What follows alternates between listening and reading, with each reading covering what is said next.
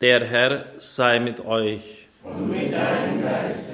Aus dem heiligen Evangelium nach Markus. In jener Zeit ging Jesus mit seinen Jüngern in die Dörfer bei Caesarea Philippi. Unterwegs fragte er die Jünger, für wen halten mich die Menschen? Sie sagten zu ihm, einige für Johannes den Täufer, andere für Elia, wieder andere für sonst einen von den Propheten. Da fragte er sie, ihr aber, für wen haltet ihr mich? Simon Petrus antwortete ihm, du bist der Messias. Doch er verbot ihnen, mit jemand über ihn zu sprechen. Dann begann er, sie darüber zu belehren, der Menschensohn müsse vieles erleiden und von den Ältesten, den hohen Priestern und den Schriftgelehrten verworfen werden. Er werde getötet, aber nach drei Tagen wird er auferstehen. Und er redete ganz offen darüber. Da machte ihn Petrus Vorwürfe und nahm ihn beiseite. Jesus wandte sich um, sah sein Jünger an und wies Petrus mit den Worten zurecht, Weg mit dir, Satan, geh mir aus den Augen, denn du hast nicht das im Sinn, was Gott will, sondern was die Menschen wollen. Evangelium unseres Herrn Jesus Christus. Lob sei dir, Christus.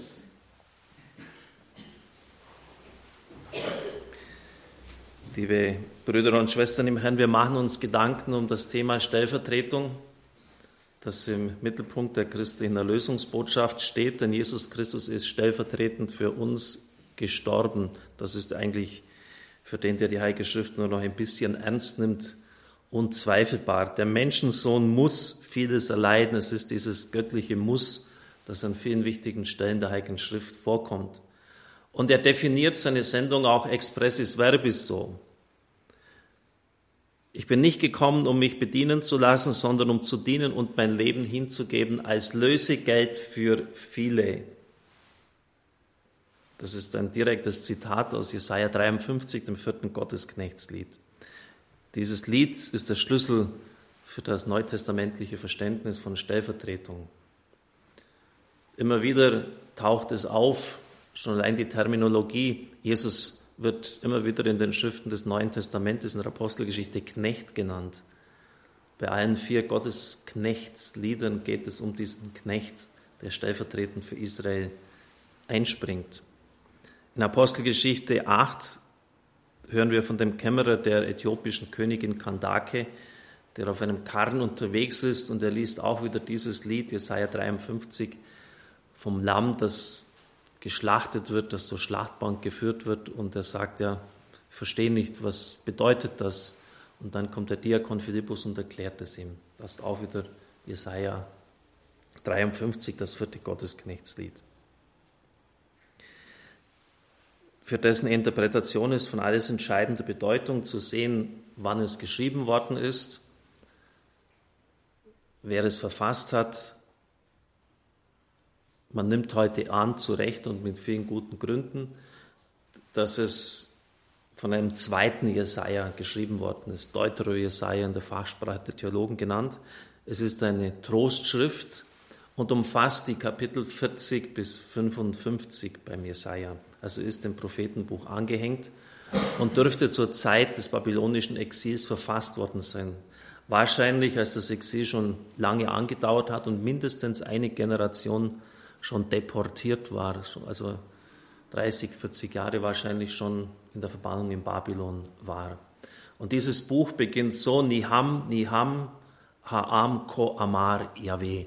Tröstet, tröstet mein Volk, so spricht der Herr. Der Frondienst geht zu Ende, das nächste Wort. Die Schuld ist beglichen. Israel hat die volle Strafe aus der Hand des Herrn erhalten, aber diese Schuld ist nun gesühnt. Also aufmunternd, aufbauend, die Schuld ist gesühnt und wenn die Schuld ausgelöst ist, wenn das aufgearbeitet ist, und das ist immer notwendig im Leben eines Menschen, das wird halt oft übersehen, hängt auch mit dem Ablass wieder zusammen.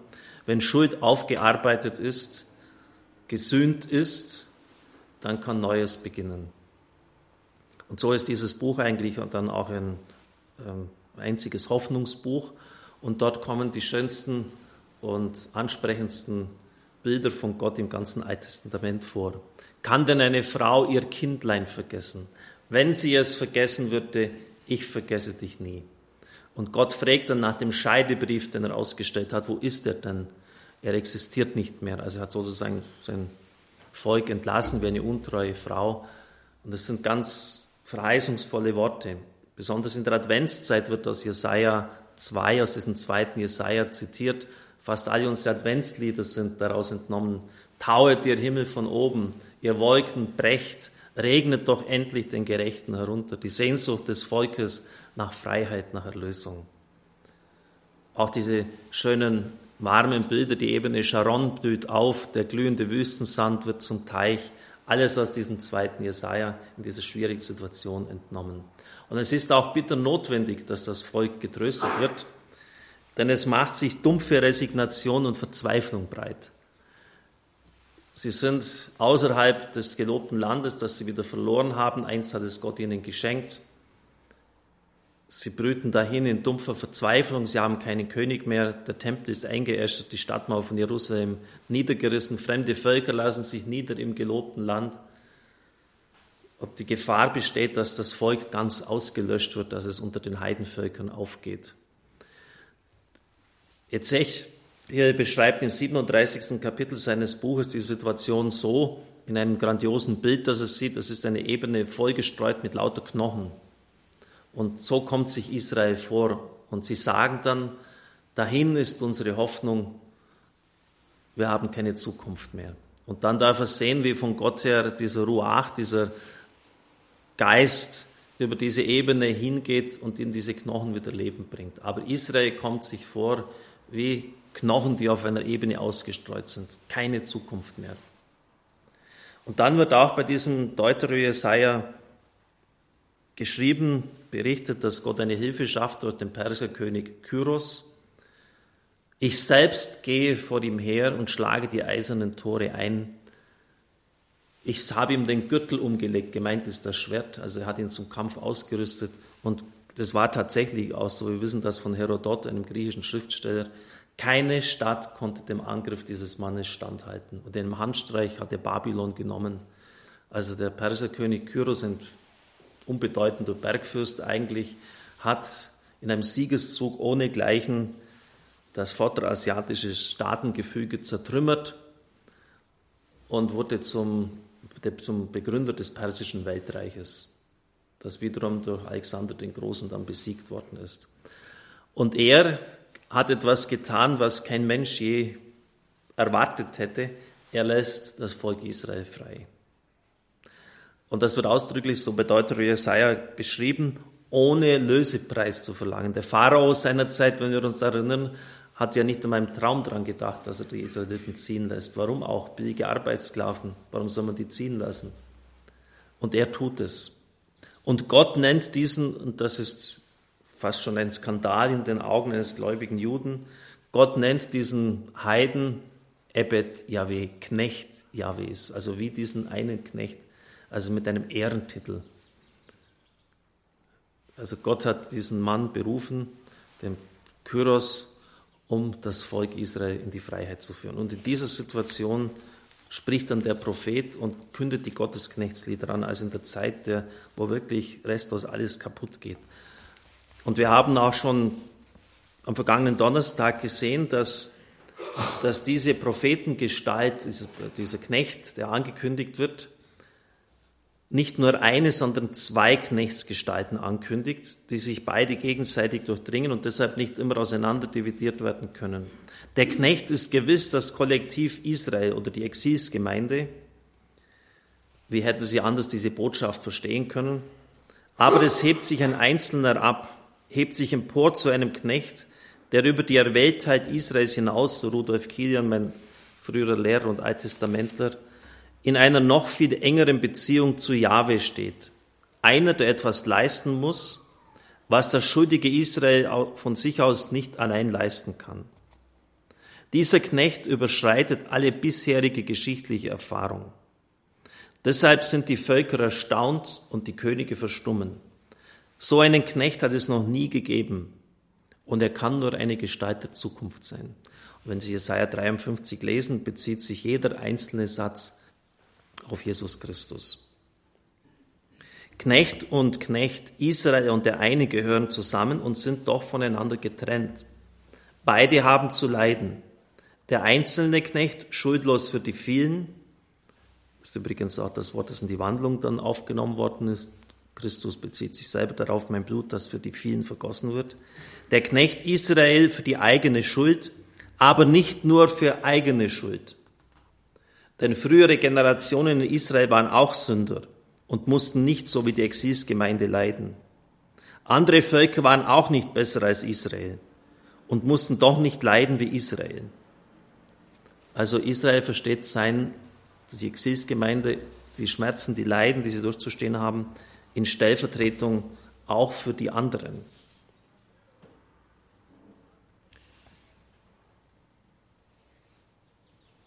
Israel konnte und sollte sich nach der Aussage dieses zweiten Jesajas als Knecht Jahwes verstehen. Damit ist Israel erwählt und berufen, für andere stellvertretend zu leiden. Und dann ist das, ich lese es nochmals vor, weil es einfach so wichtig ist, gilt Folgendes, wenn die neutestamentliche Kirche sich aber als neues geistliches Israel versteht, kann es sich dann vom Leiden für andere dispensieren? Ist es dann nicht vielmehr seine Aufgabe, sogar sein Wesen, leidender Gottesknecht zu sein, verkannt und verachtet zu sein? Wenn dem so ist, hat sie nicht auf ihre Ehre, ihr Ansehen und ihre Macht zu achten, sondern vielmehr auf den Knechtsauftrag. Weil nur er für sie vorgesehen und die Kirche nur dann sinnvoll ist und ihrem göttlichen Auftrag entspricht, wenn sie das Lamm ist, das zur Schlachtbank geführt wird. Nach dem viertes Gottesknechtslied geht es nicht darum, etwas zu gelten, eine bedeutsame Rolle in der Öffentlichkeit zu spielen, da ist von Zerschlagenwerden die Rede, von der Ohnmacht in dieser Welt, vom Scheitern, vom Tod. Da geht es nicht um optimale Selbstverwirklichung, sondern allein um das willige Leiden, um verachtet und ausgestoßen sein, weil Gott es so will, um eben darin die vielen zu retten. Einfluss- und Machtpositionen sowie Privilegien zu erlangen, zu halten und zu verteidigen, ist nicht die Sache des Knechtes. Er beugt sich, nimmt die Ohnmacht und den Untergang in dieser Welt auf sich, ohne nach Ehre und Ansehen zu fragen. Nach der Aussage des vierten Gottesknechtslieds geschieht das Wesentliche nicht durch Aktionen, sondern in der Annahme des Leidens. Denn nur dadurch und durch stellvertretendes Leiden wird den vielen Heil, werden sie erlöst. Das ist die theologische Begründung. Sie erinnern sich, als wir vor drei Wochen begonnen haben, hat eine Frau angerufen oder einen Brief geschrieben und sie hat gesagt, dass sie ihre fast unzumutbaren Leiden aufopfert, in Stellvertretung sieht, mit dem Herrn am Kreuz trägt. Und ich habe dann auch dargelegt, dass das von vielen heute als abwegig bezeichnet wird in der heutigen Theologie. Der Papst ist auch mehrfach darauf eingegangen in seinen Büchern und in seinen Schreiben. Und es ist dann schon die Frage, weil teilweise auch ein, ein seltsames Gottesbild dahinter stehen kann, also vom, vom Gott, der immer bloß Schmerz und Leid braucht, äh, von Leuten, die opfern und beten, als ob sie gar nicht erlöst wären und so weiter.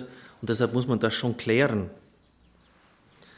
Kilian geht weiter darauf ein, wenn jedoch Jesus der Knecht ist und wir das neue Israel, dann scheinen doch wir aus der Knechtsrolle entlassen zu sein, weil er als der große Knecht das stellvertretende Leiden schon durchgestanden hat. Jesus, der Knecht, er hat unser aller Schuld getragen, er hat doch schon alles getan. Aber wie innerhalb der alttestamentlichen Prophetie eine innigere und enge Beziehung besteht zwischen dem einzelnen Knecht und dem Kollektivknecht, so findet sich Ähnliches bei Jesus und seiner Gemeinde. Denn er degradiert die Seinen nicht zu Zuschauern und Klakören. Er will Nachfolge. Und verstehen, jetzt erst werden Sie diese Sätze in der Bibel ganz verstehen. So heißt es etwa bei ihm, um nur einiges zu zitieren. Ein Jünger steht nicht über seinem Meister, noch ein Knecht über seinem Herrn. Es ist dem Jünger genug, dass es immer geht wie seinem Meister und dem Knecht wie seinem Herrn. Hat man den Hausherrn Beelzebul geheißen, wie viel mehr seine Hausgenossen? Matthäus 10. Denkt an das Wort, das ich euch gesagt habe. Der Knecht, Knecht, ist nicht größer als sein Herr. Haben Sie mich verfolgt, werden Sie euch verfolgen. Und dann, das haben wir auch im Evangelium heute gehört, Insofern passt es gut. Wenn jemand mir nachfolgen will, muss er sich selbst aufgeben und sein Kreuz auf sich nehmen, um mir nachzufolgen. Denn wer sein Leben retten will, wird es verlieren. Wer aber sein Leben um meinetwillen und für die frohe Botschaft verliert, wird es retten. Und Kilian schreibt, damit sind wir nicht aus der Knechtsrolle entlassen, sondern von ihm, dem großen Knecht, wieder eingebracht in das Geschehen des vierten Liedes. Wir haben Anteil an seinem stellvertretenden Leiden. Der eine große Knecht und das Kollektiv, die Gemeinschaft als Knecht, können auch in der neutestamentlichen Wirklichkeit nicht auseinanderdividiert werden. Da Jesus die Seinen in seine Nachfolge gerufen hat, im Leben und Sterben und Leiden, wie in der darauffolgenden Erhöhung. Darum ist auch das vielfältige Leiden der Christen dieser Welt kein ungutes Versehen, sondern Teilhabe an seinem gottgewollten Geschick. Und nur durch diese Teilhabe wird menschliche Not sinnvoll. Das Geschick des einen großen Knechtes zu teilen ist freilich nur möglich im Vertrauen auf sein Vorangehen und im Vertrauen darauf, dass er auch uns schon mitgetragen hat, sowie in der Hoffnung auf Teilhabe an seiner Zukunft. Also diese Nachfolgeworte beziehen sich wesentlich, so Kilian, auch auf die nachfolgende Stellvertretung. Und dementsprechend hat der große Theologe Kardinal Hans-Urs von Balthasar formuliert, wenn die Christen an allen Geheimnissen des Lebens und Wirkens Jesu in irgendeiner Weise teilnehmen dürfen, dann lässt sich mit Recht fragen, wieso sollten sie nicht teilhaben am Hauptakt der Erlösung, an der Möglichkeit der Stellvertretung für die Sünder? Die Hingabe des Lebens als Lösegeld für die vielen ist nicht nur für den Herrn reserviert. Ja, es lässt sich hier überhaupt der Sinn der Kirchen der Welt ausmachen. Sie ist nicht für sich selbst da, sondern mit Christus zusammen als sein Leib und seine Braut. Sie ist Sakrament der Welt. Und Balthasar hat damals geschrieben, Sie können Sünden vergeben. Wir werden mitgekreuzigt, mit auferstehen am jüngsten Tag mitrichten und wir werden der ewigen Seligkeit des Sohnes mitteilhaftig werden. Und deshalb können wir auch am Hauptakt der Erlösung an der Möglichkeit der Stellvertretung der Sünder teilnehmen. Und nur so werden viele Stellen des Neuen Testamentes ihnen verständlich. Zum Beispiel die im Kolosserbrief für die Kirche, schreibt der Apostel Paulus, ergänze ich, was an den Leiden Christi noch fehlt. Objektiv fehlt natürlich gar nichts, weil wir nicht halb, sondern ganz erlöst sind. Aber offensichtlich von dieser Stellvertretung her kann man es trotzdem dann so formulieren und sagen und letztlich nur so verstehen. Liebe Brüder und Schwestern im Herrn, das ist die Grundlage und Sie finden das an unglaublich vielen Stellen des Neuen Testamentes, besonders in den Paulusbriefen. Immer wieder schreibt er von seinen Geburtsschmerzen. Oft schreibt er und teilt damit, dass er seine Ketten für die, für die Menschen, für die Gemeinden trägt, die ihm anvertraut sind. Er weiß sich in enormer Weise in die Stellvertretung hineingenommen, sogar seine Stigmata, so steht es im griechischen Text im Galaterbrief, seine Stigmata, ta Stigmata, ob das jetzt die Wundmale sind, wissen wir nicht, aber er schreibt einfach die Zeichen. Es können auch die Peitschenhiebe, die er abbekommen hat. Er wurde ja mehrfach ausgepeitscht sein. Auch das trägt er wörtlich. Und, und große Theologen wie Klaus Berger unterstreichen das immer wieder für seine Gemeinde. Also insofern geht es jetzt nicht darum, dass wir uns von irgendwelchen Ideologien uns führen und leiten lassen und vielleicht davon manchen Einwänden, die dagegen erhoben werden, sondern die Heilige Schrift ist unsere Grundlage, nach der wir uns zu richten haben und die Maßstab ist für unsere Spiritualität und unser Denken. Amen.